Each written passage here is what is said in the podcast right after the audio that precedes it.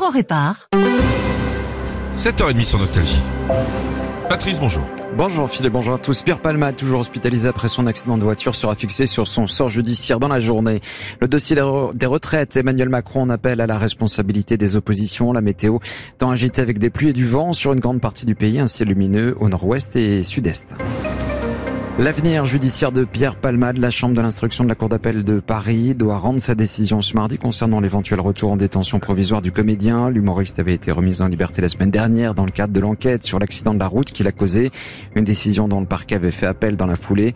C'est donc aujourd'hui à la chambre de l'instruction de se prononcer sur le bien fondé ou non de cette remise en liberté. Héloïse Buc. Pierre Palmade avait été placé en détention provisoire le 27 février dernier, mais il n'est jamais physiquement entré en prison. Victime d'un AVC deux semaines après l'accident, il a été opéré et est toujours hospitalisé. La semaine dernière, sa détention provisoire a été levée par la juge d'instruction de Melun, en Seine-et-Marne, en charge du dossier.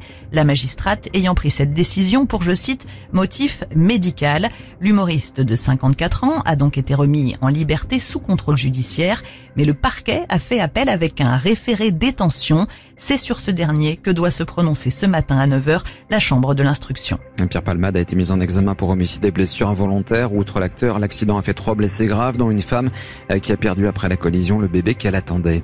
Une jonquille contre le cancer, une campagne nationale d'appel à la mobilisation et à la collecte de dons pour la recherche contre cette maladie démarre ce mardi. C'est une campagne organisée par l'Institut Curie. Le cancer est la première cause de mortalité en France. Il touche près de 400 000 personnes par an. L'exécutif ne veut pas utiliser le 49.3 pour imposer la réforme des retraites sans vote de l'Assemblée, mais il n'est pas certain d'obtenir une majorité. Le président Macron a appelé les oppositions à la responsabilité hier à trois jours du scrutin à l'Assemblée. Cette réforme est une nécessité absolue pour le financement de nos retraites et la solidité du pays, a martelé le chef de l'État. L'opposition à la réforme des retraites, elle reste forte avec une huitième journée de mobilisation prévue demain mercredi. En attendant, le trafic ferroviaire, euh, même s'il est en amélioration, reste perturbé. Comptez 3 TGV Inouï et Ouigo sur 5 en circulation. Un trafic fortement perturbé au niveau régional avec un TER sur deux en moyenne. La grève se poursuit aussi dans plusieurs raffineries et dans certaines villes comme Paris ou Rennes, des monticules de poubelles s'entassent encore euh, dans les rues.